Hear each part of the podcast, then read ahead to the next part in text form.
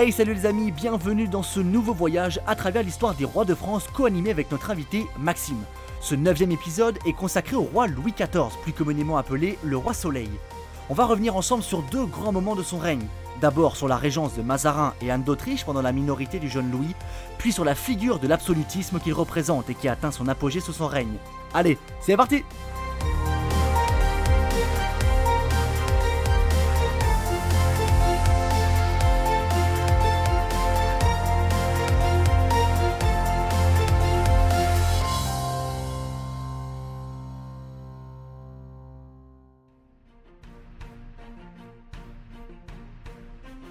de Bourbon, plus connu sous son titre royal Louis XIV, est le troisième roi de France de la dynastie des Bourbons.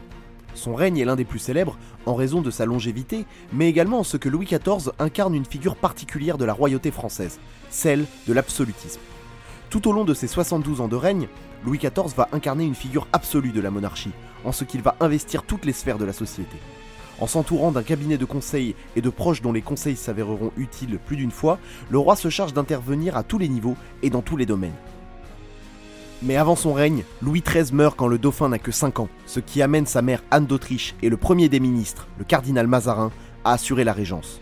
Revenons donc un peu en arrière.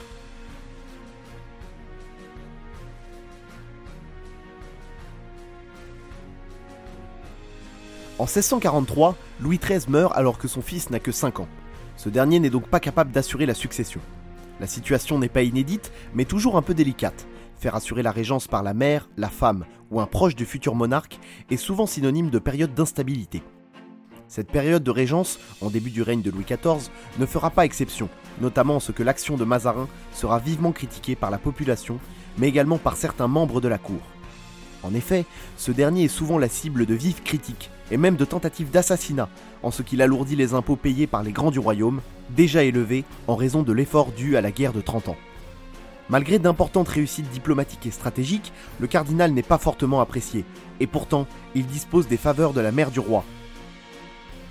Durant cette période, le jeune roi est élevé par le cardinal en personne. En effet, en plus d'être en place à un poste lui conférant les pouvoirs et prérogatives royales, le premier des ministres se voit en plus être le parrain de Louis XIV.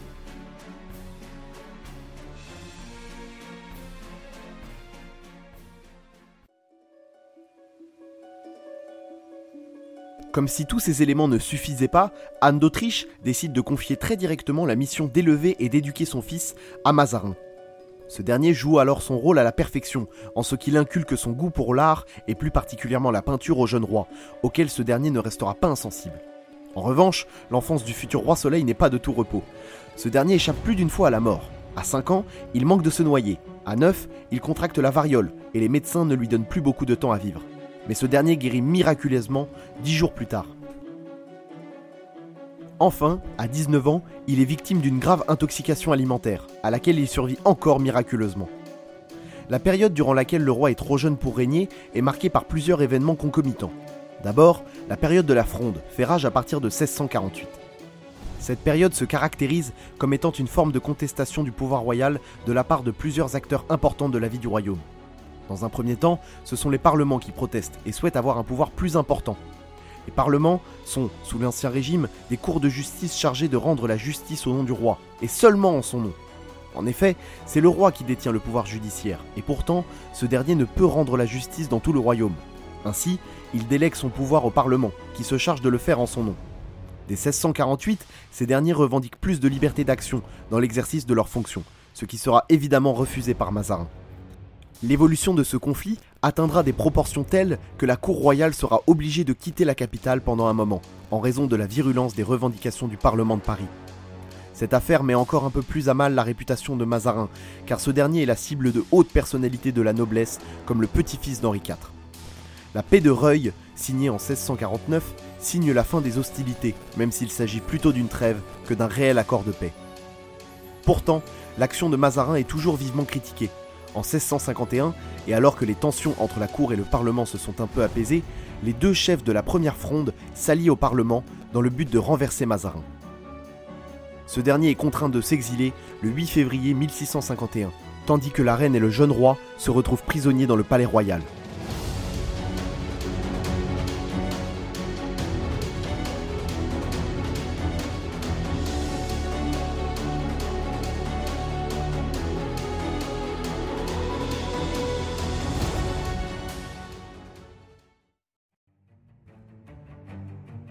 Une fois la majorité royale atteinte, c'est-à-dire à 13 ans, le roi décide de rappeler Mazarin de son exil, afin que ce dernier puisse l'aider dans la mise en ordre du royaume.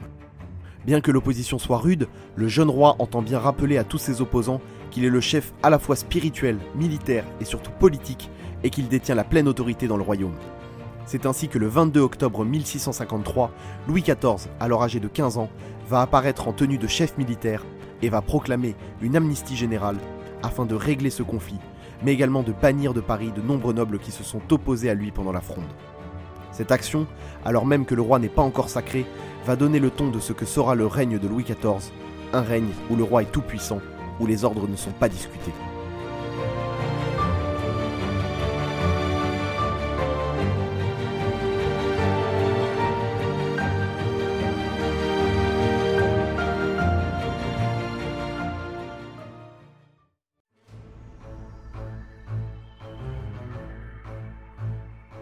Après une régence devenue un moment majeur de l'histoire de France entre les mains du puissant et intelligent Mazarin et de la charismatique Anne d'Autriche, Louis XIV, majeur, entame pleinement un règne qui sera l'un des plus célèbres de l'histoire de France. Un élément en particulier caractérise le royaume de France sous le roi Soleil, un élément qui constitue une obsession bien française, un élément source de confusion, l'absolutisme qui émane de la personnalité de Louis XIV. On le connaît tous sous le nom de roi Soleil, roi absolu ou encore de roi très chrétien. Mais qu'est-ce que ces expressions veulent-elles vraiment signifier?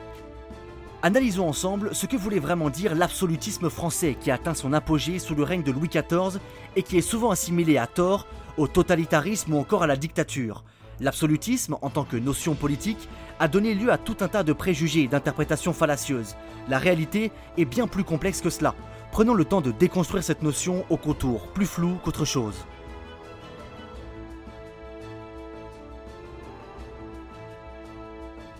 Déjà, intéressons-nous à la notion même d'absolutisme. Il est important de rappeler que l'absolutisme est une invention tardive qui verra le jour sous la plume de Chateaubriand, bien après le régime qu'il définit. En revanche, les expressions de roi absolu ou de pouvoir absolu sont bel et bien employées par les contemporains pour décrire la réalité du pouvoir de l'époque. Mais il serait faux d'identifier cette tendance uniquement au règne de Louis XIV. En réalité, la fabrication de cette image du roi absolu remonte grossièrement au règne de François Ier, à partir du règne de ce dernier, vont se succéder des périodes durant lesquelles le roi est faible et d'autres où la figure du roi embrasse celle de la stabilité de l'État. Parmi les rois qui incarnent le pouvoir absolu, on cite principalement François Ier, Henri II, Henri IV et Louis XIV. Et c'est sous ce dernier que l'absolutisme royal prend sa forme la plus intense. Le temps où les ducs et comtes bloquaient le roi dans l'exercice de ses fonctions est révolu. C'est désormais un pouvoir centralisé entre les mains d'un seul souverain qui caractérise le royaume de France. Mais alors, Comment se traduit un tel pouvoir absolu?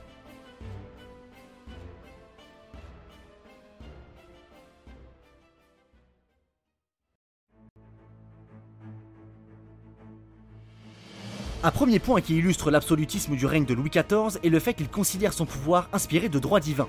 Alors là, il n'y a rien de nouveau. Depuis Philippe le Bel, le roi tend à s'affranchir de l'autorité papale pour devenir le vrai chef de l'Église de France. Évidemment, le sacre qui légitime le règne du roi en est l'expression la plus pure.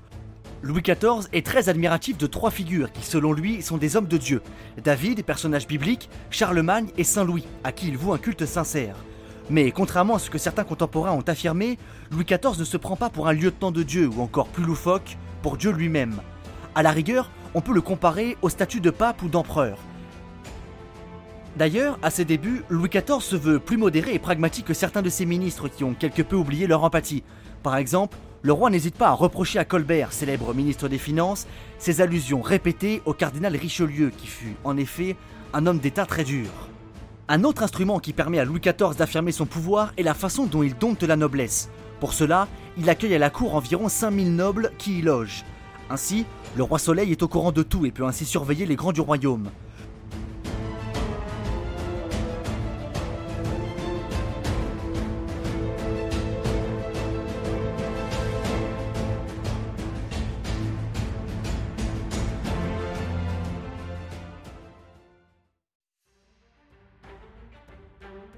Du point de vue de la gestion du pays, il en va de même. Le roi, à peine majeur, se fait rapidement obéir par les provinces dont certaines s'étaient soulevées par le passé.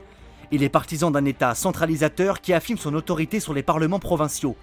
Du point de vue économique, la tendance est similaire. Le Conseil des finances, dirigé un temps par le célèbre Colbert, est doté d'un pouvoir important, en particulier en termes de gestion des impôts. Le début du règne de Louis XIV est marqué par des réformes à la chaîne qui prennent la forme d'édits ou encore d'ordonnances. Le roi prend alors un rôle de roi légiste qu'il exerce en étroite collaboration avec quelques-uns de ses ministres, dont Colbert encore et toujours. D'ailleurs, ce n'est pas anodin si ce dernier présente en 1664 son grand dessein au roi, c'est-à-dire un vaste projet à forte dominance économique pour, selon lui, le bien de l'État. Cela montre bien à quel point le roi incarnait non seulement l'État, le royaume, mais aussi le destin de son pays qui résidait entre ses mains.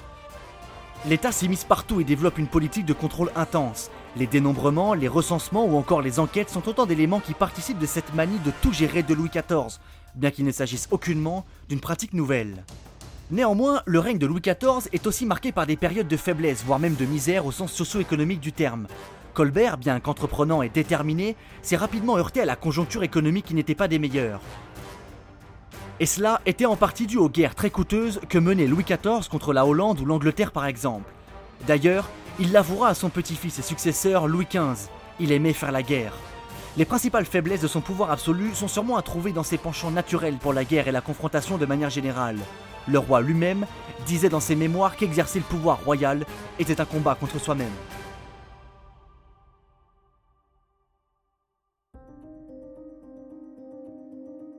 Mais alors, que retenir du règne de Louis XIV à travers le prisme de l'absolutisme? Il faut bien comprendre que l'absolutisme est un phénomène propre à notre histoire française, ce qui nous différencie de tous les autres régimes. Et cette singularité, de nombreux pays nous l'enviaient, à commencer par l'Italie. À l'étranger, on envie ce système politique un peu étrange sur le papier, mais qui semble fonctionner. Mais il ne faut pas se méprendre, le roi n'est pas l'État, contrairement à ce que certains contemporains ont voulu faire dire de la bouche de Louis XIV. Le roi se dissocie de l'État, au contraire, il en est le premier serviteur. Bossuet, homme d'église contemporain du roi Soleil, disait Le roi n'est pas né pour lui-même, mais pour le public. Ne vous méprenez pas, le roi, en tant que roi absolu, a été à bien des égards source d'admiration, d'adoration, voire de vénération. Lorsque l'on parle de Louis XIV, on parle d'un roi qui était investi pour son pays, ses sujets et pour le destin de la France. En contrepartie, ces sujets acceptaient ce rôle quasi messianique du roi. Il y a comme une sorte de contrat. Certes, il y a eu des périodes de révolte tout à fait légitimes, mais il ne faut pas croire que absolutisme veut dire abus de pouvoir et dictature d'un seul homme. C'est plutôt la remise du destin de la France entre les mains d'un homme. D'ailleurs, si l'absolutisme de Louis XIV avait été si terrible que cela, l'histoire lui aurait sans doute réservé un sort différent. Des rois exilés, capturés ou encore assassinés, il y en a eu plus d'un. Alors peut-être que l'exercice du pouvoir de Louis XIV commençait à prendre une dimension trop conservatrice, mais l'histoire en fera payer les frais à Louis XVI qui s'en ira, la monarchie absolue avec lui, guillotiné. Mais ça, c'est une autre histoire.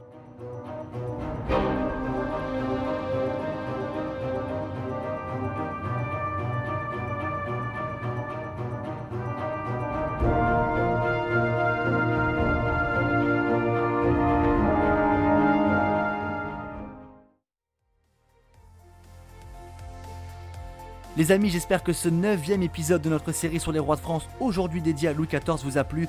En tout cas, pour nous, ce fut un immense plaisir de faire ce beau voyage avec vous. Je vous invite, comme d'habitude, à aller nous rejoindre sur la page Instagram de l'émission à travers l'histoire podcast ou sur Facebook à travers l'histoire tout court. Vous pourrez y suivre toutes les actualités liées à l'émission et surtout envoyez-nous vos retours, vos commentaires, nous y répondrons avec un grand plaisir. Quant à moi, je vous quitte et je vous dis à bientôt pour un prochain voyage à travers l'histoire.